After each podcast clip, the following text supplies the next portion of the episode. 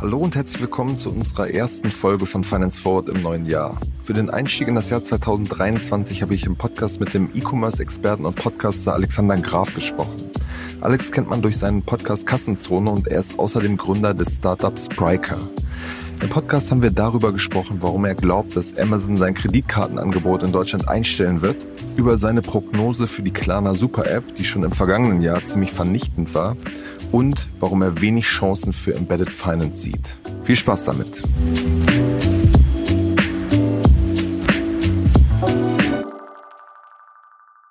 Hallo Alex, herzlich willkommen bei Finance Forward.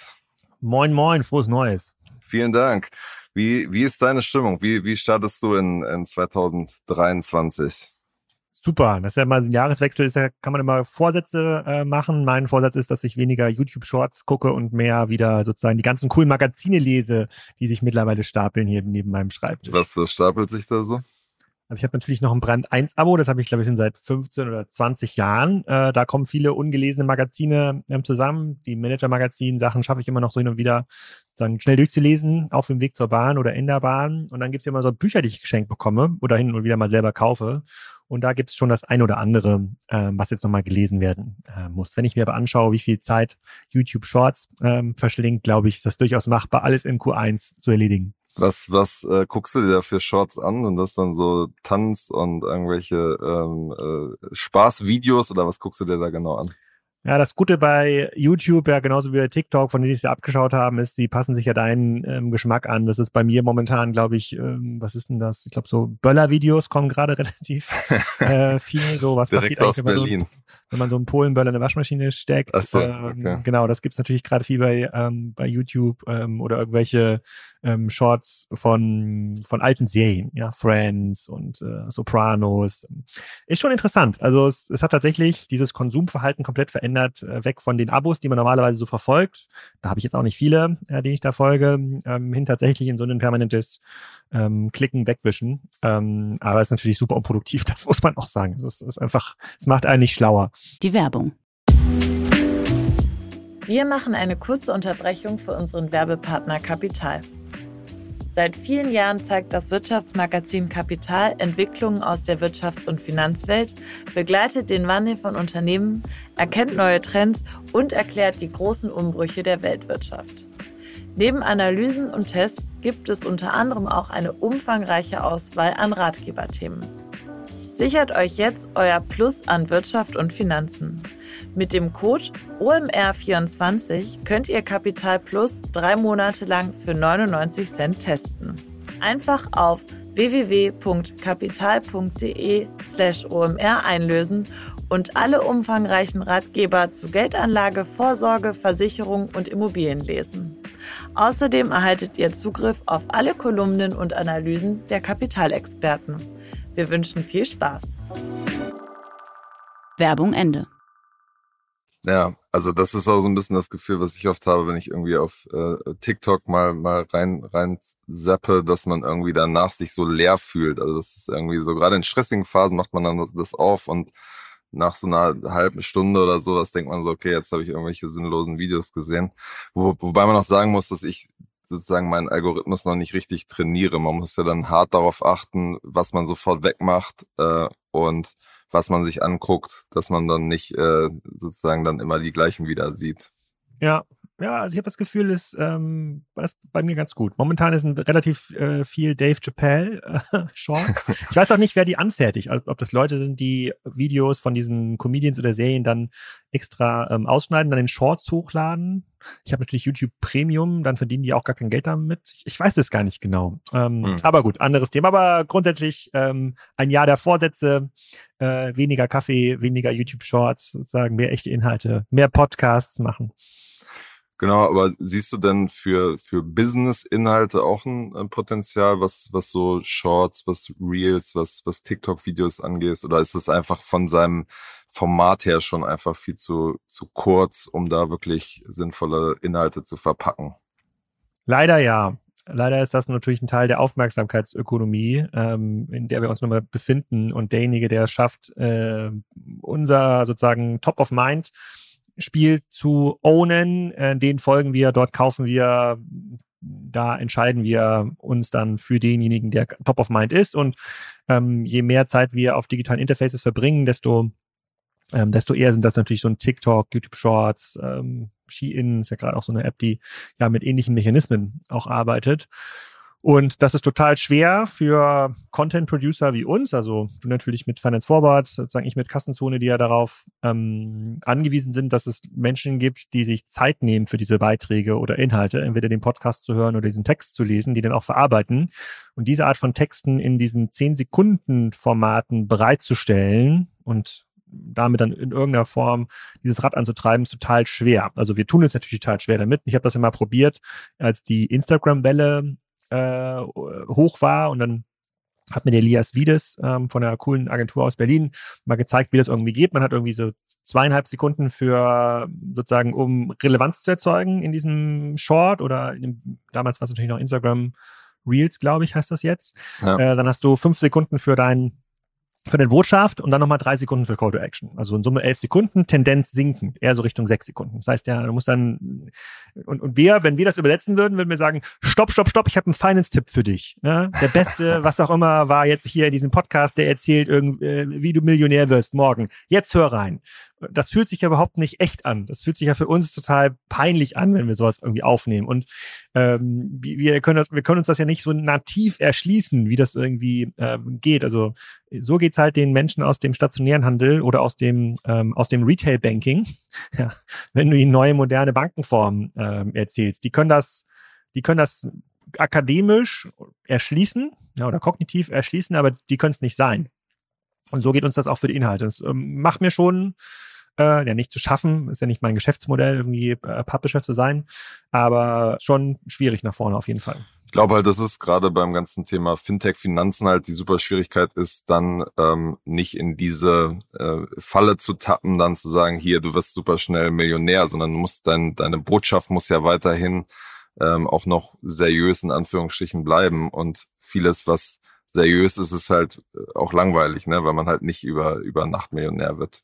Naja, aber du musst ja, mh, hm, wo habe ich das letzte Mal Shorts gesehen von dem Business Podcast? Das war OMR Robert Geis. Ne? Robert Geis passt natürlich von der Popularität total dazu. Und dann gab es halt so zwei, drei Ausschnitte. Dann sagt ja Robert Geis auch immer sehr, sehr ähm, ja, ja nicht sehr harte Sätze, aber Sätze, an die man sich irgendwie erinnert, über Monaco oder über Südfrankreich. Und das kann man natürlich super in so ein 10-Sekunden-Format verpacken. Du kennst den irgendwie, du bleibst drin hängen und dann ist die Wahrscheinlichkeit, dass du mal in den Podcast reinhörst oder wenn dir der Podcast über den Weg läuft, dann da reinzuklicken, ist halt deutlich höher. So, und jetzt muss ich überlegen, vielleicht finden wir so zwei, drei äh, Teile hier in diesem Podcast oder vielleicht noch zehn, wo, wo es mal wirklich lustig ist oder wo, wo man denkt, so, ach cool, das könnte man mal ausschneiden, aber reicht das, um das als Shorts zu produzieren, damit dann jemand ähm, ja, wie wir im Grunde genommen, bei TikTok darüber scrollt, dann so hängen bleibt, dann, die werden sich ja denken, hm, wer ist denn dieser Kasper oder wer ist denn dieser Alex? Die sind gar nicht bekannt genug. Uns fehlt quasi diese, äh, uns fehlt quasi diese Basis, äh, Basisbekanntheit, damit Leute, damit du in deinem eigenen TikTok-Feed dort hängen bleiben würdest. Ähm, plus, wir wissen gar nicht genau, wie wir das da monetarisieren. Also, wie kriegen wir die Leute dann in den eigenen Kanal, weil die Shorts oder auch bei TikTok haben ja ganz selten so eine Call to Action na, jetzt hier lad das runter, klick diesen äh, Link, mach dies und das. Und das ist reines Entertainment, reine Unterhaltung.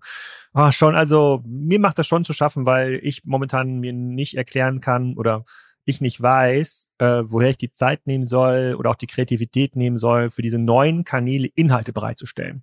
Weil Inhalte zu recyceln aus alten, sterbenden Kanälen, dazu gehört mittlerweile auch Podcast aus meiner Sicht. Also ich glaube, wir sind jetzt schon in so einem Peak angekommen, äh, wo die Aufmerksamkeit dann langsam wieder an andere Kanäle ab, ähm, abwandert. Weiß ich noch nicht. Aber glaubst du denn bei so einer, so einer Business... Doch, ich weiß es, ich weiß es, ich weiß, ich, ich sage die Lösung. Ähm, bei so einer Business-Zielgruppe glaubst du trotzdem, dass die ähm, vermehrt auch auf, auf, auf YouTube, ähm, äh, auf TikTok und auf, auf Instagram quasi professionelle Inhalte konsumieren? Ja, oder halt Zeit verbringen. Ob sie da professionelle Inhalte konsumieren wollen oder nur entertained werden wollen, das wissen wir ja ähm, gar nicht, aber sie klauen uns ähm, Zeit. Genau, meine Lösung ist, ich habe meinen Sohn jetzt zu Weihnachten Gaming-PC geschenkt, der wird bald 13 äh, und dann, ähm, ich bilde ihn jetzt erstmal im Bereich Video-Editing aus und dann kommt das Thema Audio.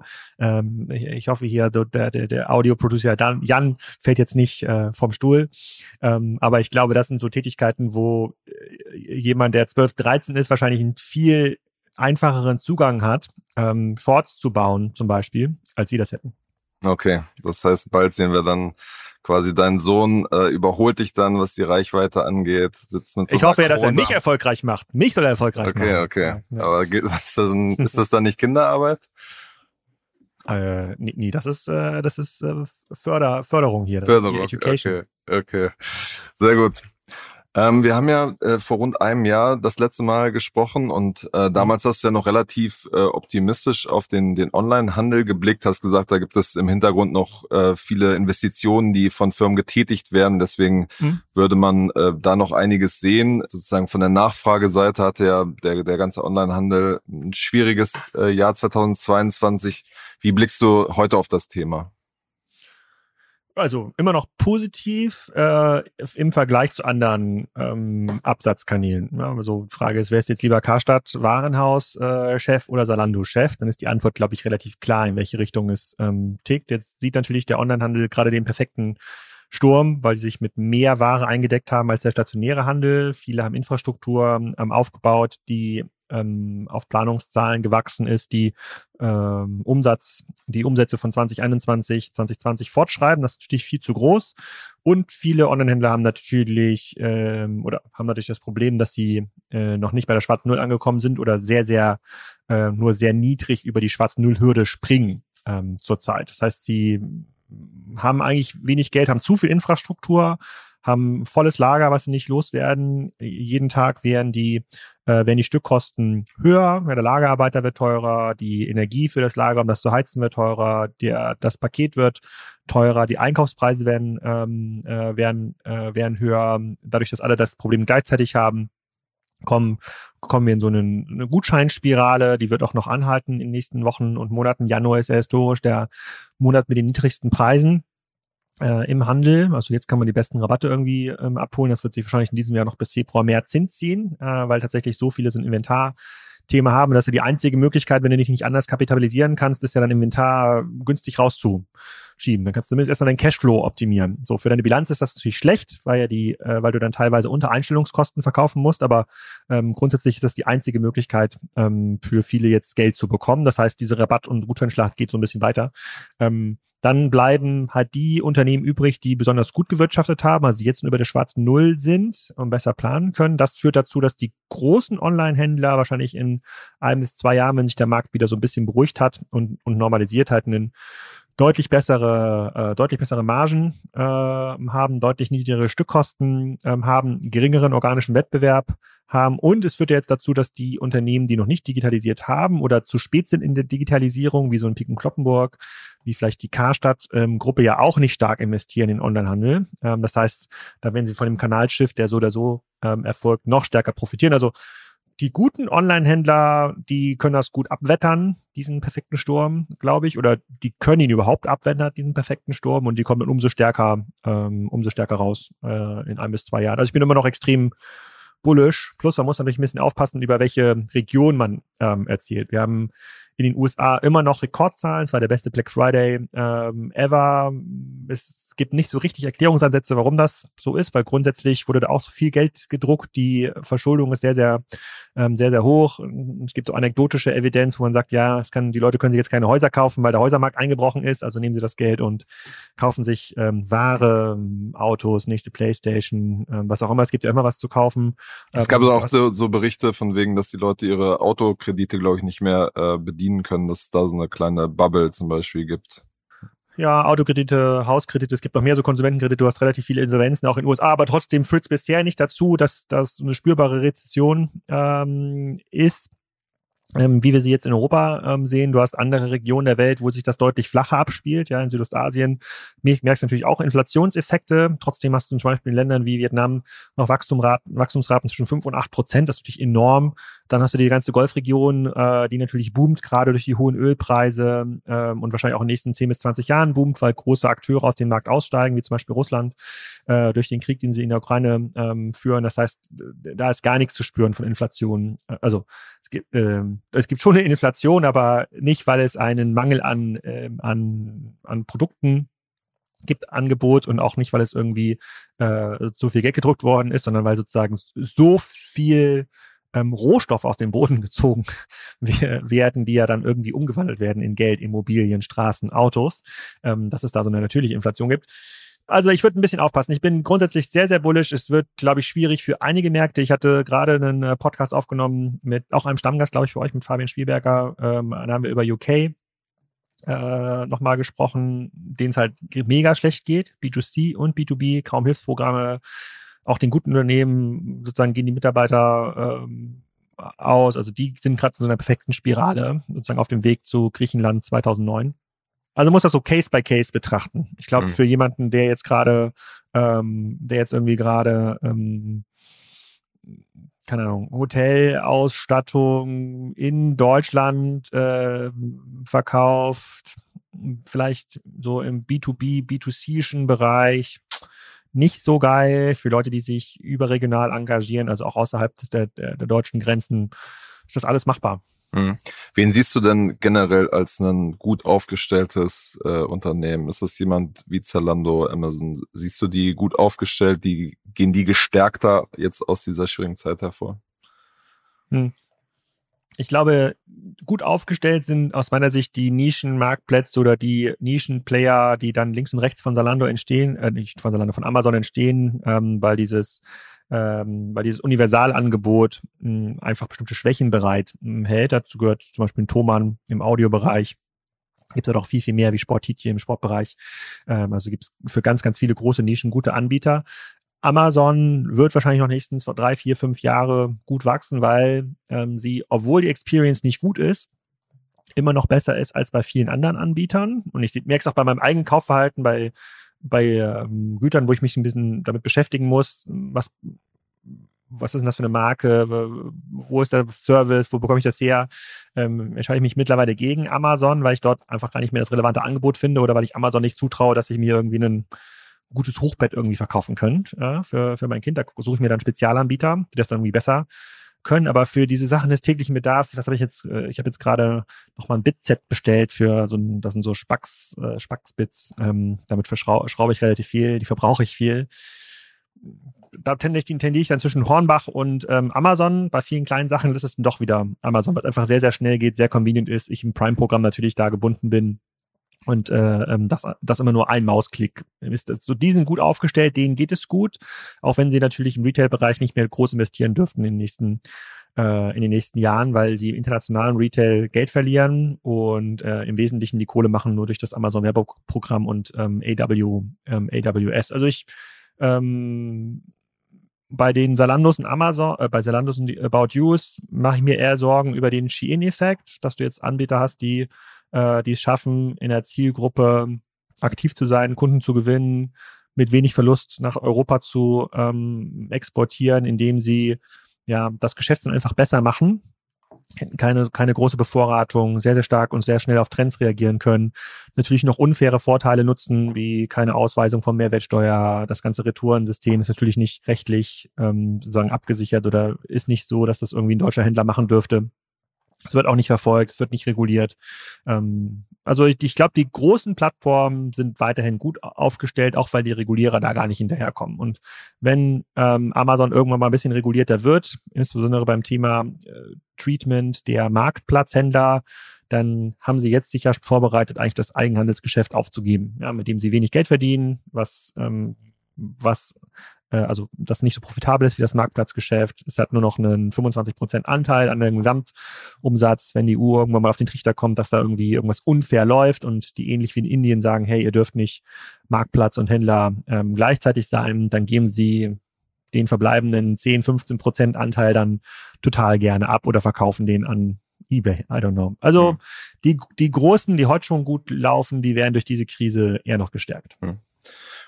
Ähm, wir hatten ja bei, bei Finance Forward öfter über das Thema sozusagen Embedded äh, Finance auch in, in Bezug auf, auf Amazon berichtet. Die haben ja diese Kreditkarte, die sie zusammen mit der Landesbank Berlin angeboten haben und dieses Programm ähm, sozusagen, da suchen sie jetzt gerade einen neuen Partner. Es steht auch zur Diskussion, das komplett ähm, einzustellen. Im Moment kann man sich dafür nicht, nicht anmelden.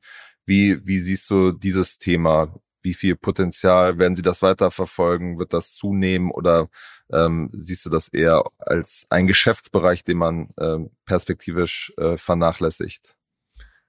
ich glaube, man wird alle Geschäftsbereiche vernachlässigen, die nicht auf absehbare Zeit ähm, gewinnen ähm, äh, Gewinn bringen, was ja sich verändert hat im Vergleich zu dem Podcast, den wir vor einem Jahr ungefähr aufgenommen haben, glaube ich. Genau, Mitte ähm, Dezember war das. Genau, die wir einem Jahr aufgenommen haben, ist, dass äh, Geld mittlerweile Geld kostet. Geld ist nicht mehr kostenlos, das heißt, ähm, expansive Strategien, die hohe Investitionen erfordern, werden weder vom Kapitalmarkt noch vom privaten Markt in irgendeiner Form honoriert, außer du bist im Seed, ähm, im Seed-Bereich. Und ähm, bei diesem Amazon-Kreditkartenprogramm, wo es ja im Wesentlichen darum geht, dass es so einen zwei bis drei Prozent Cashback gab es da, glaube ich, oder so, einen, genau. eine Art Kick, so eine Art Kickback für den ähm, für den Kunden, muss man sich ja die Frage stellen: Diese hm, ich weiß nicht, wie groß war das in Deutschland? Eine Million? Zwei Millionen Kunden gab es da? Also da gibt es keine hundertprozentig genauen Zahlen, aber es sind so roundabout eine Million. Ja, die eine Million Leute, die das gemacht haben, um diese drei Prozent äh, zu bekommen, mit denen Amazon ja nicht sozusagen Geld verdient hat, sozusagen durch das Kreditkartenprogramm, weil es ist total schwierig, rein durch die, sozusagen rein durch die Kreditkarte Geld zu verdienen. Würden die jetzt irgendwo anders kaufen, wenn du die Kreditkarte nicht ähm, anbietest, würden vielleicht nochmal die Idealo-Schleife drehen, nochmal schauen, wo es nochmal ein Prozent, zwei Prozent mehr gibt. Vielleicht ja, vielleicht sagen dann 100.000, hey, dann schaue ich mich nochmal ähm, extra rum, aber der Rest bleibt ja trotzdem da. Es spielt also für den Amazon-Erfolg gar keine Rolle. Und jetzt geht es ja darum, gibt es eine Bank, so wie die ähm, Berliner Landesbank, die das ja vorher gemacht haben, die bereit, bis, die bereit ist, für dieses Logo relativ stark in die Investition zu gehen. Also kostenlos die Karten rauszugeben. Ähm, du hast ja eine gecapptes Gebühren, eine ge gecappte Gebührenstruktur. Ähm, ähm, gibt es also einen Finanzpartner, der sagt, ich, ich gebe in so eine Kooperation in den nächsten zwei, drei Jahren keine Ahnung, 10 Millionen Euro rein. Ja, dann kann ich die Karten raussenden, ähm, habe das Amazon-Logo äh, bei mir auf der, auf der, auf der Partner, äh, ähm, Seite und habe vielleicht nochmal die Chance, weil ich dann schon mal mit Amazon gearbeitet habe, das gleiche Kooperationsprogramm in Polen, Frankreich und UK aufzubauen. Und da würde ich sagen, diese Bank gibt's gerade nicht. Es gibt keine Bank, die in diese Kooperation Geld reinstecken würde. Das heißt, jeden Deal, den Amazon bekommt, der wird schlechter sein als der Deal, den Amazon äh, mit der mit der Berliner Landesbank gemacht hat vor ähm, vor drei Jahren. Ähm, da wäre so meine, ich glaube, sie geben es auf. Mhm. Okay. Also äh, ich meine, die, die finde ich auch entscheidende Frage ist, ähm, dass sie, dass sie das jetzt so neu aufgesetzt haben, dass äh, überhaupt in Frage steht, ob es das äh, dieses Rabattprogramm noch gibt, wo ich mir dann denke, so eigentlich alle, die es benutzen, benutzen es ja nur gerade dafür. Und wenn man das jetzt quasi noch unattraktiver macht, ist dann quasi auch auf der Nachfrageseite, finde ich, die große Frage, für wen ist es überhaupt noch äh, spannend aus Nutzersicht, ne? Und ohnehin alle, alle kostenlosen Perks, die es in den letzten Jahren gab, weil die meisten E-Commerce-Unternehmen eine sehr, sehr expansive Strategie gefahren haben. Kostenloser Versand, kostenlose Retouren, kostenloses Whatever, sozusagen sehr schnelle Vorabüberweisung der äh, sozusagen der Retour, der Retouren, ähm, ähm der, genau, der Retourenwerte, wenn man bei Amazon was zurückschickt, ohne das Paket eingesendet zu haben, das ziehen, das sammeln die alles wieder ein. Das, das wird es nicht mehr geben. Also jeder Online-Händler, also jeder Händler muss sich darüber Gedanken machen, wie verdient er Geld. Und man wird erstmal die Sachen aufgeben, die Geld kosten. und das gehört natürlich da, das gehört natürlich dazu. Also warum sollte Amazon, wenn ich mein Paket noch nicht ähm, an Amazon geschickt habe, plus es mittlerweile einen positiven Zins gibt auf Einlagen, warum sollten sie mir Geld zurücküberweisen, wenn sie mir ein Guthaben überweisen? Es macht ja viel mehr Sinn, das erstmal 90 Tage äh, bei sich zu parken und dann zu sagen, okay, ist in Bearbeitung, um dann, äh, um dann den Zinseffekt äh, zu nutzen. Und das werden wir mehr und mehr sehen. Also bisher war das, wurde das Geld ja in die andere Seite, in eine andere Richtung gespült zum Konsumenten, weil das Geld hat ja einen, ähm, hat dir ja geschadet mit einem Negativzins bei dir in der Bank. Und jetzt, wo es wieder positive Zinsen, Tagesgeldanlagen gibt, ähm, werden die, werden die Treasury ähm, Experten bei den großen Händlern, ähm, bei dem Volumen, die da bewegt äh, werden, ganz klar sagen, pass mal auf, wenn wir hier sozusagen 60 Tage diese Zahlung nochmal aufschieben oder Stunden, äh, und dann nochmal einen Zinseffekt haben, dann können wir übers Jahr gesehen nochmal 5, 6, 7, 8 Millionen, 80 Millionen im Fall von Amazon ähm, mehr Geld verdienen und das wird, das wird verdient. Also das wird für den Konsumenten wird es teurer oder weniger attraktiv. Hm. Wie siehst du das dann generell, was, was andere Online-Händler angeht? Da gab es ja mal ähm, zu einer auch ganz anderen Zeit, gab es Gedankenspiele bei Gorillas, da irgendwie so eine äh, Kreditkarte einzuführen äh, als Kundenbindung, als Bonusprogramm. Bei Zalando wäre das denkbar, also bei allen Großen, die schon vielleicht auch eine relativ treue ähm, sozusagen ähm, Nutzerschaft haben, wäre das zumindest denkbar. Ähm, wie, wie, siehst du, wie siehst du das? Ähm, ja, ich glaube, dass ähm, das ist gleichzusetzen mit dem mit der ähm, MVNO ähm, Welle, die wir vor zehn Jahren gesehen hatten. Also diese Mobile Virtual Network Operator Welle, wo eigentlich jeder größere Händler, jede größere, jeder größere Anbieter versucht hat, selber MVNO zu werden. Ich glaube, die letzten übrig geblieben sind, sind glaube ich Aldi Talk. Ähm, aber es gibt weder die Quelle ähm, E-Plus-Karte noch die DM-Telefonkarte äh, noch was auch immer. Also da konnte man das irgendwie mitnehmen. Das war die gleich, der gleiche Gedanke. Hey, ich habe jeden Tag x Millionen Kundenkontakte. Was kann ich die noch? Was brauchen die sowieso alle? Ja, wie kann ich die besser binden? Und das gleiche Thema haben wir jetzt mit Kreditkarten, wobei ähm, das so ohnehin auf dem absteigenden, auf dem absteigenden Ast ist, weil die, weil der Wettbewerb da viel, viel, viel, viel größer ist als damals in der MWMO. Ähm, weil ich glaube, das macht für keinen Sinn. Also weil die, die Geldverdienmöglichkeiten sind extrem ähm, limitiert, da ein Produkt rauszubringen, was dann wirklich einen Plattformeffekt hat, also was nicht nur für einen, für eine Rabattaktion genutzt wird, wie bei der Amazon-Kreditkarte, sondern wo du auch ein Interesse hast, diese Kreditkarte einzusetzen als Zahlungsmittel in deinem Netflix-Account, ähm, als Zahlungsmittel irgendwo außerhalb ähm, der E-Commerce-Plattform, bei DM zum Beispiel, ist total schwierig und kostet in der Regel kostet in der Regel Geld. Und momentan wollen die Leute nichts machen, was Geld kostet. Mhm. Also die Leute im Sinne von die Händler. Ich glaube, so ein, ein kleines Gegenbeispiel ist zumindest diese Miles More Kreditkarte, weil du dadurch quasi eine sehr sozusagen wertvolle ähm, Kundengruppe erreichst, ähm, diese Bonusprogramme im Fall von Miles More quasi gerne eingesetzt werden, die Prämien hochwertig sind. Das ist, glaube ich, ja. eins der, der wenigen Beispiele, die, die so noch funktionieren. Das stimmt. Wobei, da würde ich mich mal auf einem Finance Forward Artikel freuen, die die Miles More Kreditkarte im Detail betrachtet. Wie erfolgreich ist das wirklich? Okay, sehr gut. Machen wir mal. Wir hatten im, im, Vorgespräch kurz das Thema Payback ähm, auch schon, schon angeschnitten. Das ist ja ähm, wahnsinnig groß in Deutschland und hätte ja eigentlich dieses Potenzial. Sie haben irgendwie die Markenbekanntheit, ähm, da ein stärkeres Fintech-Produkt auch drum zu bauen, mit zum Beispiel einer ähm, äh, quasi stärkeren Einbindung, Zahlung. Das geht ja, glaube ich, aber wird wahrscheinlich nicht so super viel benutzt. Äh, Kreditkarte und Pipapo. Wie siehst du, wie siehst du da das, das Potenzial, sich produktmäßig noch weiterzuentwickeln? Also das Potenzial ist immer da. Natürlich ist das Payback, die ähm, haben wir auch relativ, äh, mit denen haben wir auch relativ lange zusammen äh, ähm, gearbeitet, Kassenzone. Ähm, die, die profitieren natürlich sehr, sehr stark von dem, sozusagen von dem, was sie in den letzten 10, 20 Jahren aufgebaut haben. Sie haben ja so eine Art Oligopol ähm, geschaffen. Du kannst dir bei DM einsetzen, aber nicht bei Rossmann. Ja, also sind sie, schauen ja schon sehr, sehr selektiv darauf, bei welchen Shops kannst du das irgendwie nutzen und haben diese Shops irgendwas davon, wenn sie auf diese Plattform ähm, kommen. Also schafft es Payback, die Kunden in einem bestimmten Shop-Universum zu halten.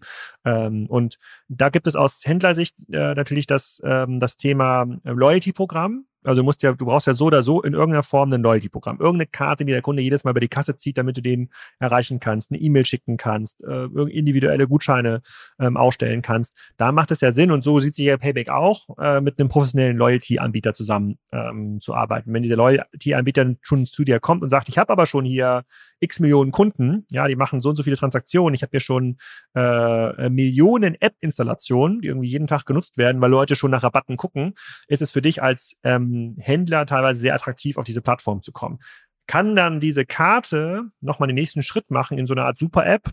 Darüber haben wir im letzten Podcast ähm, geredet, über, über Klarna. Das ist total schwierig, wenn man einmal in dieser Rabattecke drin ist, in dieser Loyalty-Ecke drin ist, jetzt dann noch eine Art Taxiservice irgendwie rein zu, äh, reinzubauen oder nochmal einen Zahlungsservice, der in Konkurrenz steht, der mit irgendeiner anderen App oder mit irgendeiner anderen Karte, die du im Portemonnaie hast. Das ist super schwer. Dafür musst du dann Geld in die Hand nehmen, um den Kunden davon zu überzeugen. Und dieses Geld kann in verschiedenen Formen passieren. Das kann, in, das kann sein, dass du ähm, dem Kunden da Guthaben ähm, ausweist, ja, für die Taxinutzung oder für die Kreditkartennutzung oder für die sonstige Nutzung, die du dir da einfallen hast lassen. Das kostet irgendwie Geld. Das kann irgendwie sein, dass du, äh, ähm, dass du dort Anbieter exklusiv an dich bindest, dass du nur mit der Payback-App bei Gorillas bestellen kannst, äh, zum Beispiel. Das wird dich auch Geld kosten, zwei, drei Millionen. Und wie gesagt, wir sind in einer Phase, in der alle Dinge, die nach vorne hin Geld kosten, die nicht proven sind, also wo es quasi jetzt keinen klaren Case gibt, das ist der, das ist der Payback in den nächsten zwölf Monaten, ähm, das wird, äh, das wird nichts. Also auf dem Papier gibt's da ganz, ganz viele Sachen. Ich glaube, Payback hat eine super Ausgangsposition und ähm, die werden sich aber, also wenn ich ein Payback-Stelle wäre, würde ich mich darum kümmern, dass ich noch stärker integriert werde bei den Händlern, dass ich im Grunde genommen noch eine stärkere B2B-Proposition habe für einen DM zum Beispiel, irgendwie noch, noch mehr Loyalty coolen Stuff machen kann für die, äh, für die DMs, damit die bereit sind, eben nicht nur mir äh, Transaktionsgebühren zu zahlen pro Einkauf oder für jeden Payback, Punkt, sondern sagen, hey, ich brauche, ich möchte das Payback Dashboard haben. Ich möchte irgendwie diese, diese, diese, die super Individualgutscheine haben vom Payback oder, oder was auch immer. So, und da wird die Reise hingehen, weil dafür gibt es eine Zahlungsbereitschaft. Das kann man super, ähm, das kann man super als Business Case aufschreiben. Aber wie hoch ist die Wahrscheinlichkeit, dass wir beide jetzt unsere Payback-Karte nutzen, um demnächst äh, im Taxi zu zahlen? Relativ gering. Dafür müsste Payback schon ziemlich viel tun, damit wir das machen. Und du hast ja gesehen, was, äh, ich meine, du konntest gefühlt mit Free Now jahrelang fast kostenlos fahren. So viele Gutscheine gab es da. Du konntest bei Gorillas, seit es entstanden ist, eigentlich jede Bestellung mit einem Gutschein, ähm, äh, mit einem Gutschein veredeln. Ja, das ist, das ist, glaube ich, kein nachhaltiges Kundengewinnungsmodell. Hm.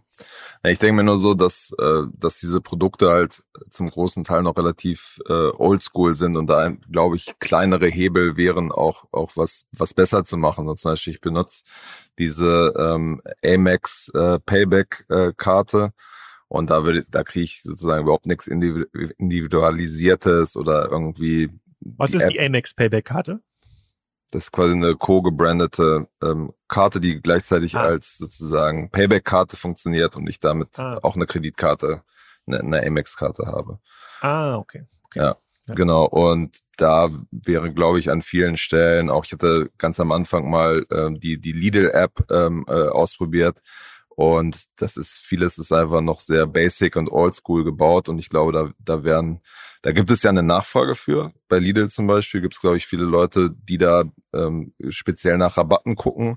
Aber es ist sozusagen alles sehr, sehr basic gebaut ist auch total schwer. Also dieses individuelle Angebot, bei dem man ja meinen müsste, das dürfte der Salando am besten können, ne? weil irgendwie frischeste Anbieter, also gut, das ist jetzt so Generation 1 E-Commerce, also gegenüber dem Shein sieht Salando auch schon ziemlich alt aus, aber grundsätzlich haben die ja die Kundendaten, alles digital, die haben keine Läden. Da müsste es ja ganz tolle Individualrabatte für Kaspar geben, einmal im Jahr oder anlassbezogen zu einem Geburtstag oder hey, du hast vor einem Jahr diese Jacke gekauft, deswegen geben wir jetzt 20% Rabatt auf diese Marke der Jacke, die ist gerade frisch reingekommen. Ist total schwer, ist total schwer zu machen ähm, und ähm, hebelt in der Regel immer noch schlechter als hier 20% auf alles. Kaspar, schau mal rein. Ja. Wie, wie geht denn äh, Shein, die das ist ja so ein neuer chinesischer Player, den du sehr eng begleitet hast, ähm, ähm, äh, publizistisch, wie gehen die mit dem ganzen Thema Bezahlen, Loyalty, Fintech, wie gehen die damit um? Ja, äh, ich sag mal, äh, das, das scheint mir nicht 100% rechtskonform zu sein bei Shein. Als ich mir ist diese der, App der Krypto-Player unter den, äh, den Online-Händlern. Äh, weiß ich nicht, aber da kommt ja noch wenigstens was an. Sozusagen wäre ich ja, okay. wenn ich bei den Online-Dingern ja in der Regel nur das dumme Affenbild bekomme, sozusagen kommt da bei Shein noch Ware, äh, noch Ware an. Aber wenn ich jetzt mal, ich habe jetzt gerade die App aufgemacht, äh, die, die arbeitet natürlich massiv mit Hebeln. Ne? Also jedes Mal, wenn du da die App aufmachst, habe ich jetzt hier 30% off für Bestellungen ab 1 Cent. Darunter 15% off für Bestellungen ab 29 Euro. Und da sieht man ja auch, es macht ja gar keinen Sinn, offensichtlich. Das scheint ja sogar für so einen Anbieter gar nicht so einfach, äh, zu, äh, sogar nicht so einfach zu sein. Aber wenn ich da jetzt mal auf eine Artikel-Detailseite gehe, ich mache mir jetzt für Kinder, Kinder, Kinderkleid, genau, keine, Aus, keine Ausweisung von äh, Mehrwertsteuer, ähm, aber natürlich alles, was irgendwie ähm, alles, was, äh, alles, was das ähm, hebelt, also Sinne von Bildern, Bewertungen, ist halt extrem gut gemacht. Ne? Hier, das ist jetzt ein 19 Euro Kinderkleid, Versand nach Deutschland, kostenloser Standardversand bei Bestellung ab 9 Euro. Ich bin ja bei der 19 Euro äh, Bestellung, 10 Werktage, ähm, Rücksendung, äh, kostenloser Rückversand, wenn ich innerhalb von 45 Tage zurückgebe. Äh, Einkaufssicherheit, Steuern und Bezahlung. Was gibt es denn da? Deine Zahlung bei Shein wird mit globalen Zahlungspartnern, Payback, Klarna, Google Pay, ja, alles Stand, alles Standard, Standardkram. Es macht halt, macht, macht den Leuten halt extrem ähm, einfach. Äh, und wenn du je mehr, also die setzen jetzt nicht darauf, dass du das, die Shein-Zahlungs-App nutzt, soweit sind die noch nicht, aber die setzen natürlich hart darauf, dass du in dieser App durch, durch Punkte ähm, sehr, sehr viele Rabatte dir erarbeiten kannst. Ne? Durch Weiterempfehlung von Produkten, äh, durch Vertecken von Produkten, durch Bewertung von Produkten, das Hochladen von Bildern gibt dir nochmal extra Punkte. Und das ist so eine Zielgruppe, wo irgendwie, wo jede 50 Cent Rabatt zählt äh, extrem addictive, wie so ein wie so ein Shopping Casino. Das ist schon ähm, schon schon ziemlich cool. Also die kümmern sich nicht darum, wer die Zahlung übernimmt, weil die wissen, dass äh, die Unternehmen, die die Zahlung übernehmen, damit ohnehin Probleme haben, Geld zu verdienen. Da, küm da kümmern sie sich jetzt gar nicht, gar nicht so drum, sondern die kümmern sich darum, dass mehr Kunden in diese Plattform kommen. Mhm. Hast du denn da schon mal äh, was drüber bestellt eigentlich? Ja, ist aber noch nie angekommen. das, ja, habe ich, hab ich, hab ich schon probiert. Bei Wish habe ich das auch probiert. Bei Wish habe ich, was habe ich da gestellt? Wann waren diese Wish, Wish-Hype war vor zwei Jahren, glaube ich. Habe ich so eine, so eine, so eine Fake-Golduhr bestellt, glaube für fünf Dollar. Äh, die habe ich dann aber verschenkt im, im, beim Karneval. Aber die ist zumindest Und, angekommen, ne? Die ist angekommen und so eine, so eine LED-Kopflampe. Und die habe ich noch. Die nutzen wir tatsächlich ähm, hier aktiv auf dem, auf dem Hof. Braucht man manchmal, wenn man das Pony reinholt oder sowas. Okay. Ähm, braucht man so eine Kopflampe. Die, die, die funktioniert. Und was hattest du bei, bei Shein bestellt? Was habe ich denn bei Shein bestellt? Weiß ich gar nicht, Socken oder sowas? für, weiß für ein Cent. ja, okay. ab, ab ein Cent äh, kostet äh, 30 Prozent Rabatt. Ja, und dann noch im Warenkorb kriegst du dann nochmal irgendwie nochmal 20 Prozent Rabatt. Also es scheint ist schon schwer, quasi äh, aus der Plattform äh, rauszukommen. Viele Händler berichten ja davon, dass sie äh, Warenkorbabbrecherquoten von teilweise 50 Prozent haben. Ja, wenn die Leute dann ans Zahlen gehen, das wirst du bei Shein, glaube ich, nicht haben. Da wirst du so mit Rabatten reingezogen. Wenn du dann die, wenn du dann den Warenkorb abbrichst, dann kommt drei Stunden später noch eine E-Mail. Übrigens hier nochmal, nochmal drei Euro extra. Übrigens hier nochmal, wenn du das jetzt bestellt, kriegst du nochmal zehn, äh, zehn Dollar auf die nächste Bestellung. Also, boah, das ist schon die Taktung, mit der die da Messages raushauen, die ja schon sehr, sehr, sehr, sehr individuell sind dann, äh, wenn der Warenkorb befüllt ist, ist schon gut, ist schon gut. Aber wie gesagt, kämpfen wir auch mit unfairen Mitteln, ja, Mehrwertsteuerausweisung, Retouren, Sachen, ähm, ja, und die Qualität ja, ja, man sollte nicht zu nah ans Lagerfeuer gehen mit den schönen Sachen. okay, sehr gut, ja.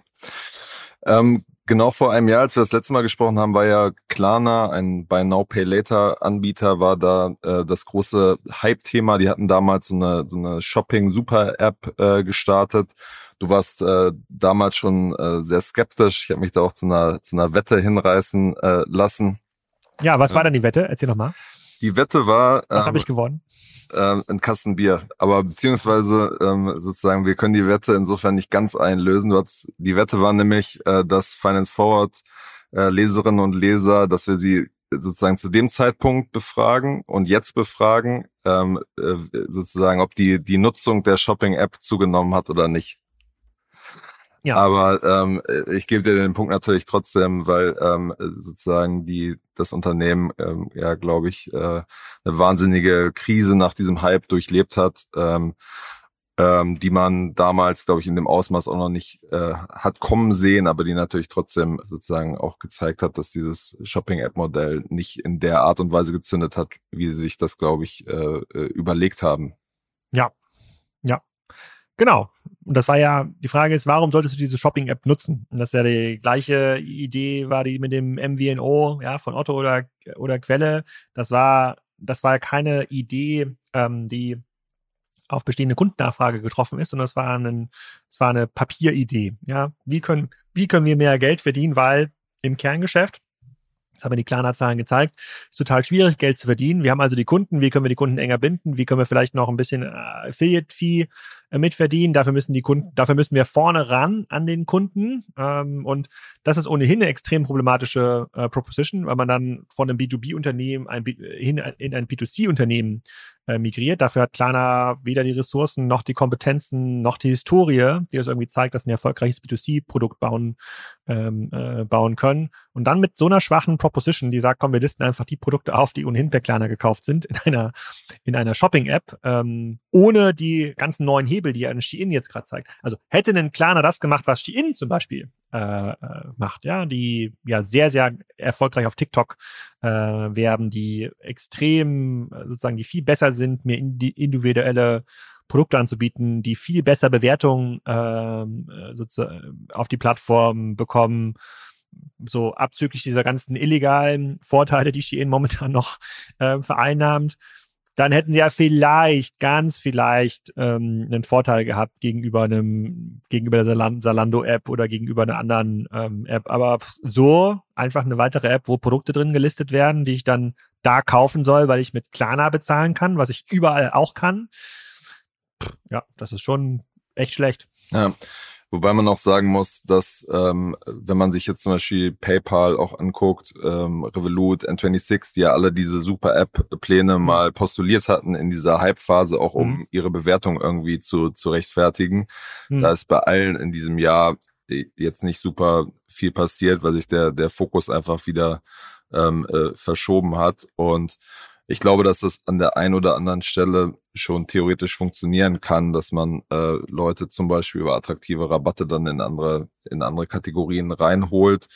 Ich meine, bei Free Now, wenn die irgendwie gute Rabatte ähm, anbieten, nut nutzt man die ja immer wieder. Und die große Frage ist halt immer, wie, wie nachhaltig hm. ist sowas dann, ne? Ja. Ja, ähm, bei Free Now, da brauche ich ja die Rabatte dann, das ist ja eine App, die nutze ich in der Regel ja nicht so oft, ja, oder je nachdem, wo ich irgendwie wohne, sozusagen welches Mobilitätsdevice äh, ich ja nutze, da kann es natürlich sinnvoll sein, dass da irgendwelche Rabatte Guthaben drin sind, damit ich auch bei der nächsten Rollerfahrt oder bei der nächsten Taxifahrt oder bei der nächsten was auch immer ähm, die Mobilitätsdevice ich da nutze, wieder an Free Now denke, damit ich immer oben bin, ah, da habe ich noch 10 Euro oder 5 Euro. Ähm, äh, bei den anderen, ich, ich sehe einfach bei diesen anderen Apps oder bei diesen angeblichen Super-Apps halt noch nicht, wie die sie mich da binden sollen. Und das Super-App-Modell ist natürlich total cool. Wenn du es natürlich schaffst, jetzt wie in Vietnam oder Jakarta oder in, in Indonesien oder in Brasilien, da gibt's da gibt's ja überall Super-Apps. Ja, hast du auch mittlerweile in, ähm, in äh, ähm, hast du mittlerweile auch in anderen Ländern. Ich hatte gerade einen Podcast aufgenommen mit einem mit dem Reinigungsservice äh, aus Kuwait, äh, die da rund um das Thema Reinigung noch ähm, ganz, ganz, ganz, ganz viele andere sozusagen, da ist noch Gassi gehen, Hundefriseur, was auch immer, also sozusagen, die bauen immer mehr Services auf, weil diese Zielgruppe genau das irgendwie brauchen. Die werden dann gerade, ähm, die werden gerade super Apps, das ist immer attraktiver die kommen natürlich aus so einer Nachfrage-Proposition. Ja, das ist irgendwie so ein wachsender Markt, ist noch nicht besetzt. So, da kannst du mit schlauen Services, mit der Digitalisierung von bisher noch nicht digitalisierten Services, Wäscheservices, Hundesalons, Friseurs, was auch immer, kannst du noch was erreichen. Wir sind aber in einem Markt, der im Wesentlichen einen Verdrängungswettbewerb ähm, ähm erzeugt. Alle haben in irgendeiner Form schon einen, einen digitalen Zugang. Du musst diesen Zugang halt deutlich besser machen. Du musst die Kunden anderen Anbieter von anderen Anbietern abwerben. Das ist schon mal extrem teuer. Du musst beweisen, dass du diese Kunden binden kannst. Und du musst jetzt auch noch beweisen, dass du mit jeder Transaktion Geld verdienen kannst. Das ist einfach viel, viel, viel, viel schwierig, schwieriger. Und ich will jetzt nicht sagen, dass ich eine bessere Idee hätte für Klarna. Ähm, aber diese zu, zu, sagen, dass man Super-App werden will, mit so einer schwachen Value Proposition, das finde ich schon erstaunlich schlecht. Hm. Was würdest du denn äh, schätzen, wie viel ähm, Leserinnen und Leser von Finance Forward äh, die App schon äh, benutzt haben? Wie viel Prozent der Leser? Nee, also wir haben quasi eine Umfrage gemacht. Ja. Ähm, an der haben äh, immerhin 250 Leute äh, teilgenommen. Okay. Ähm, mhm. Und da haben wir halt unter anderem gefragt, äh, ob sie diese, diese App benutzen oder nicht. Als Endkunden-App. Ich meine, ich kann ja die kleine genau. App haben als Zahl-App. Okay, als Endkunden-App von 250. Wann hast du das gefragt? Anfang 21? Genau. Ja, ja das, war, das war im äh, Februar war das ungefähr. Also von 250. Sieben. Sieben. okay. Nee, es waren äh, 20 Prozent. 20 Prozent. Also ja, ich glaube, es waren vier okay. Prozent, die gesagt haben, sie nutzen es immer. Und ähm, 15 Prozent haben gesagt, sie, sie nutzen es äh, ab und zu.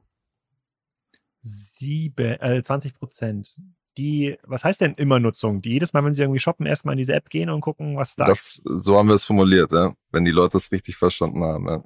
Und warum? Habt ihr dann noch gefragt, die, die es nutzen, warum sie es machen? Naja, man kann ja diese, diese Umfragen, darf die nicht zu komplex machen, mhm. sonst äh, klicken sich die Leute da nicht durch. Ja. Okay. Na gut, und es war, mehr als ich dachte. Mhm. Und es war auch ähm, ein erstaunlich äh, hoher Teil an Leuten, die die quasi schon mal eine Mahnung bekommen haben oder ähm, Brief vom Inkassobüro. Das war bei rund einem Drittel. Ich auch. Ja? Ich habe irgendwann mal, ja, äh, aber jetzt nicht, weil ich das irgendwie nicht zahlen wollte, sondern weil man irgendwo diesen Prozess aus Versehen auf äh, Zahlung auf Rechnung von Klarna geklickt hatte, statt keine Ahnung, Kreditkarte oder ich zahle meistens mit äh, PayPal tatsächlich, weil es am schnellsten geht. Ähm, und dann habe ich diese E-Mail in dem ganzen E-Mail-Wust, die man ja irgendwie bekommt, wahrscheinlich irgendwie wegsortiert unter Shopping-E-Mails, irgendwie bearbeitet und dann kam irgendwann eine Mahnung von ähm, Klarna oder von irgendeinem Kassobüro ähm, halt über diese Klarna-App. Also es ist super inconvenient für mich. Also ich will überhaupt nicht Zahlungsrechnung haben. Ja, ja. Würdest du denn äh, bei, bei PayPal ähm, was würde dich da überzeugen, irgendwie zum Beispiel deine Bitcoin über, über die PayPal-App zu, zu kaufen oder Aktien zu kaufen oder dein Konto darüber zu lau laufen zu lassen? Zahl, ich zahle fast alles über PayPal. Also, ja. Also, ich bin ja nicht, ich mache ja ich mache keine Investments, äh, also weder privat noch in Aktien noch äh, sozusagen kaufe ich irgendwelche äh, Bitcoins. Ähm, aber ich, überall, wo ich quasi PayPal anklicken kann, wenn ich irgendwas sozusagen im Checkout bin, jetzt außer bei Amazon, da ist natürlich, ähm, was ist denn bei Amazon überhaupt hinterlegt? Ich glaube, da ist auch Amex hinterlegt. Aber das ist sowieso, da, da gibt es irgendein Zahlungsmittel, was hinterlegt ist, aber überall anders klicke ich entweder Checkout bei Amazon oder PayPal an. Ja. Okay. Das ist am einfachsten. Aber würde PayPal dich da kriegen, wenn sie sagen so, hey, wir können dir auch noch ein, ein Konto geben, zum Beispiel, was, was dir einfach noch bessere Konditionen irgendwie gibt als, als bisher? Würde dich das? Mich nicht, weil mich quasi diese halbe Prozent oder Prozent äh, sozusagen, was mir anbieten würden, das macht für mich keinen Unterschied oder erzeugt eine Komplexität, die ich gar nicht haben möchte. Dann zahle ich lieber ein Prozent quasi mehr äh, auf das Jahr gesehen, auf meine Käufe. Also ich nehme diesen Rabatt, äh, ich nehme diesen Rabatt irgendwie nicht äh, nicht mit, aber ich sehe natürlich, dass es eine relativ große Zielgruppe gibt, die total heiß ist auf diese Rabatte. Das sieht man ja an der Payback-Nutzung zum Beispiel. Sieht man ja auch an der MyDeals-Nutzung, ja, die ganz, ganz heiß äh, darauf sind, aber mich würden sie nicht überzeugen können. Also wenn es noch einfacher mh, hm, ginge, wenn sie vielleicht noch besser strukturieren könnten, sozusagen in welchen Kategorien ich was gekauft habe, keine Ahnung, Energie, äh, Lebensmittel, Tiernahrung, so, und mir da irgendwie Statistiken geben, ähm, dann würde ich das machen. Mhm. Aber da konkurrieren die jetzt zum Beispiel mit Amex, weil hinter PayPal liegt natürlich ja irgendein äh, Zahlungsanbieter. So, ähm, Amex, die Kreditkarte deiner Bank, Konto, Lastschrifteinzug deiner Bank, ähm, whatever. So, und die wollen ja auch diese Daten haben, damit sie mir solche Auswertungen geben können. Mhm, ja. Genau, wir hatten äh, vor, vor einem Jahr auch über die, die Payment-Player äh, gesprochen, äh, wie zum Beispiel äh, Stripe, ähm, die ja sozusagen äh, indirekt auch immer am, am Online-Handel äh, dranhängen, die mhm. parallel trotzdem, glaube ich, noch, noch weiter wachsen, dadurch, dass sie halt immer neue Händler anbinden. Intern haben Stripe und auch Checkout.com, äh, die, die quasi noch privat finanziert sind, noch nicht börsennotiert, haben schon ihre internen Firmenbewertungen äh, etwas runtergeschraubt. Adyen hatte ich mal nachgeguckt, ist jetzt so innerhalb eines Jahres äh, 44 Prozent der Kurs äh, runtergegangen. Ist, glaube ich, ein bisschen weniger stark als, als viele andere äh, Tech-Aktien. Wie, wie schaust du generell auf diesen Payment-Markt, der am, am Ende auch immer ähm, in gewisser Weise am Online-Markt mit dranhängt, am Online-Handelmarkt? Also grundsätzlich positiv, weil der Online-Markt ja weiterhin wächst, also insbesondere im Vergleich zum stationären Markt halt sehr, sehr stark wächst. Ähm, die Anbieter, die eine sehr, sehr starke B2B-Proposition haben, also sehr professionell aufgestellt sind, globale Payment-Propositions anbieten können, wie den Stripe, wie den, wie den Adyen, ähm, haben immer noch einen extrem hohen sozusagen äh, Net New Logo ähm, Zuwachs äh, sozusagen Year for Year, plus da kommt noch mehr Volumen, Volumen drüber. Es gibt ähm, bei den meisten Anbietern zunehmend äh, Nachfrage nach komplexeren Payment-Möglichkeiten, Subscriptions, individuelle Rabatte, äh, sozusagen Cross-Border-Transaktionen, bei denen die Zahlungsanbieter helfen ähm, können. Du siehst bei einem Sh äh, Shopify, dass der ganze Payment-Bereich eigentlich schneller wächst als der ähm, als die anderen Solution-Bereiche, als die anderen Abo-Bereiche. Sie machen ja Warenvorfinanzierung, ne, sagen, sie helfen bei der Payment, beim ganzen Thema Payment. Das macht natürlich für einen großen Anbieter wie Shopify auch Sinn, das irgendwie selber aufzubauen, weil das so viele hundert Millionen sind, die da durch ähm, äh, laufen. Also weiterhin stark wachsender Markt, ähm, auch ein Markt, wo es noch ausreichend große Nischen ähm, gibt. Es gibt Payment-Anbieter, die können halt besser mit einem Siemens integrieren äh, ähm, als andere. Ja, wenn das irgendwie ein globales ein globaler Deal ist. Hm, ob die Bewertungen jetzt fair sind, ob da, ich weiß nicht, was irgendwie Stripe bewertet ist, aber auch im Bereich so 70, 80 Milliarden, ähm, glaube ich, ähm, das ist immer schwer zu sagen, weil auch die müssen ja nachweisen, dass sie Geld verdienen, dass die für mich attraktiver sind als Unternehmen, die in einem B2C-Wettbewerb sind, also wie zum Beispiel ein Revolut oder äh, N26 oder ein, ein Klarna, das steht das für mich klar. Also das sind deutlich attraktivere, äh, deutlich attraktivere Geschäftsmodelle, viel besser zu verteidigender Kundenzugang, äh, ähm, viel, äh, viel profitablere Businessmodelle. Und Profitabilität wird ja immer ein bisschen negativ gesehen oft, aber du brauchst halt diese Profitabilität und auch mal schlechte Phasen abzupuffern, um das Produkt zu investieren, um, um innovieren ähm, zu können. Deswegen würde ich, wenn ich wenn ich mir wenn ich mir es aussuchen könnte, als Kunde würde ich ja eher zu einem Payment-Anbieter geben, der jedes Jahr acht, neun Prozent EBIT-Marge verdient und Millionen druckt, weil da kann ich sicher sein, dass es den auch noch in den nächsten zehn Jahren äh, gibt und dass wahrscheinlich die Produkte, die er baut, äh, nach vorne hin äh, noch ordentlich Bums haben, während wenn du bei einem Anbieter bist, der gar keine Kohle mehr hat, ähm, da Probleme haben wirst, was Produktinnovation angeht in den nächsten Jahren. Also ich gucke extrem positiv auf Checkout, Stripe, Etienne ähm, und, und Co. Die bauen jetzt natürlich auch jetzt nicht so massiv Leute auf, ab äh, oder so massiv Leute auf, wie es noch 2021 der Fall äh, wie es der Fall war, aber das ist, glaube ich, die normale Bereinigung in diesem Tech, äh, Tech-Bereich. Also ich hatte ja, glaube ich, was hat der MSCI World, hat, glaube ich, 13 Prozent verloren ähm, 2022. Ähm, wenn du da so ein bisschen in überhitzten Markt ohnehin unterwegs gewesen bist vorher, sind, ist so eine 25, 30 Prozent ähm, Bewertungsbereinigung überhaupt gar kein Thema. Hm. Wie siehst du dieses, dieses Thema bei Now Pay Later, also Rechnungs- und Ratenkauf für Geschäftskunden? Da gibt es ja einige Spezial-Payment-Anbieter wie, wie Mondo oder Billy oder äh, Topi, die angetreten sind, um gen genau das quasi, was in B2C schon funktioniert, auf äh, B2B zu übertragen, haben da ähm, sehr, sehr hohe Finanzierungen bekommen. Ähm, wie, wie aussichtsreich hältst du dieses Geschäftssegment? Hm, also das ist ja das, was nur Shopify zum Beispiel anbietet. Ne? Die ja. dann geben ihr den Händlern im Grunde genommen ein Guthaben, mit dem sie Ware einkaufen können, dann können sie es verkaufen und zahlen dann Shopify ein bisschen was zurück. Also die haben, übernehmen quasi so ein bisschen das, die Banken, die Bankenrolle. Ja, ich glaube, in dem Fall von, von, von Billy und äh, Mondo und sowas funktioniert es eher so, wenn du jetzt äh, beispielsweise äh, von deiner Firma 100 Laptops äh, kaufen willst, dass du dann das quasi auch über eine, eine Ratenfinanzierung äh, oder über einen Rechnungskauf äh, machen kannst. Im Hintergrund gibt es dann so ein, so ein Factoring.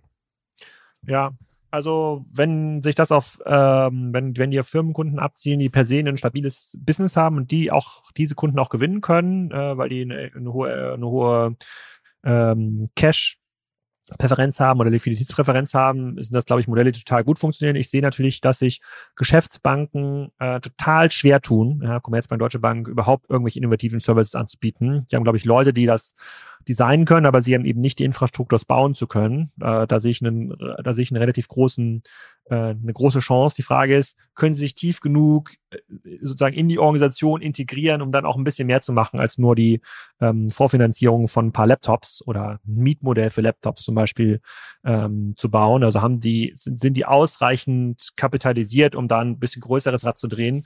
Grundsätzlich glaube ich ja. Also sehe ich, sehe ich sehr, sehe ich sehr positiv, wenn sie natürlich auf Unternehmen abzielen, die ohnehin ein bisschen Schwierigkeiten bei der Zahlungsmoral oder bei der Zahlung generell ähm, haben, dann laufen sie dasselbe Problem wie die Buy Now, Pay Later Anbieter im B2C-Bereich, weil da spricht ja vor allem Kunden an, die sich ja das Produkt eigentlich nicht leisten können, was sie sich gerade kaufen. Und irgendwie den Starbucks-Kaffee in fünf Monatsraten abzutragen, Ähm, da frage ich mich dann schon, das ist zwar ein schönes, äh, schönes Konstrukt äh, für die, äh, sozusagen für die Pay Now, Pay, Now, Pay Later Themen, aber ich glaube, das offenbart ein dahinterliegendes Problem, was äh, das Geschäftsmodell eher, ähm, eher angreift. Dass das irgendwie geht, den Kaffee in Raten zu bezahlen, fair enough. Macht das Sinn? Nein. Ja, nein, das stimmt. Das äh, äh, promotet übrigens PayPal auch mittlerweile relativ äh, prominent äh, in der App, dass man äh, irgendwelche äh, 15 Euro Dominos äh, Rechnungen dann äh, über, über eine Ratenzahlung mit 12 Prozent Zinsen quasi vorfinanzieren kannst. Ja, also ich glaube, nehmen wir mal quasi den moralischen Teil dieses Geschäftsmodells irgendwie raus, die Kunden dann so eine, so eine, so eine Kreditfalle zu locken. Ähm, es kann natürlich schon sinnvoll sein, dass du, äh, dass du einen Kundenstamm hast, von dem du irgendwie äh, jeden Monat fünf Prozent von deren Einkommen als, äh, als, als Kreditrate oder Zinsrate ähm, bekommst, ist ja erstmal nicht unattraktiv. So, aber wenn du ganz viele Anbieter hast, die das irgendwie gleichzeitig äh, ähm, äh, machen, dann kommst du natürlich auch mit den Ausfallwahrscheinlichkeiten überhaupt nicht auf den grünen Zweig ähm, äh, langfristig. In der Zeit, in der Otto Quelle und Neckermann das aufgebaut haben, und das, da kommt das ja fairerweise her, der Kauf ähm, auf Rechnung, da war der Wettbewerb noch halbwegs überschaubar und war halt nicht so schnell getaktet. Ja, sozusagen das, da haben sich die Anbieter genau überlegt, zu welcher Rate kann ich dieses Möbelstück irgendwie anbieten, äh, was ist meine Ausfallwahrscheinlichkeit ähm, und welchen Zins muss ich da irgendwie hinterlegen. Und daraus sind dann extrem profitable Geschäftsmodelle ähm, entstanden. Im Grunde genommen Banken mit angeschlossenen Händlern vorne dran. Das ist jetzt aber nicht mehr möglich, weil du mittlerweile äh, äh, ja im Grunde genommen ähm, Angebote machen muss, die, wenn man sie mit den Auswahlwahrscheinlichkeiten teilt, eigentlich nicht mehr profitabel sein ähm, können. Also ja. schon schwierig.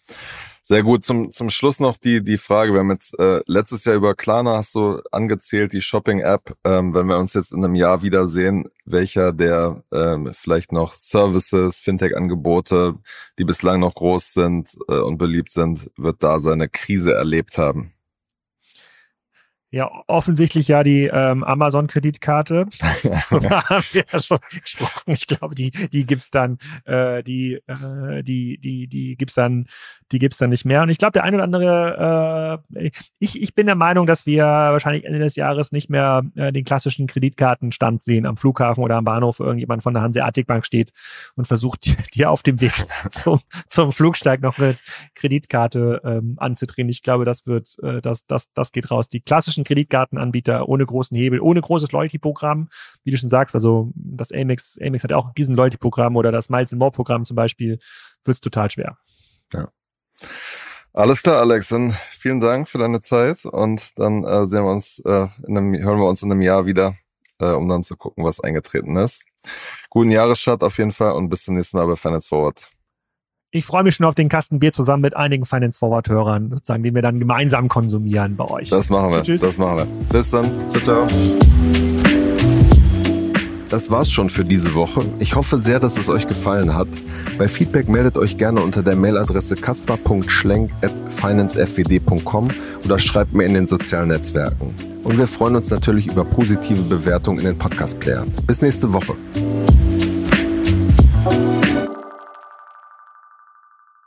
Dieser Podcast wird produziert von Podstars bei OMR.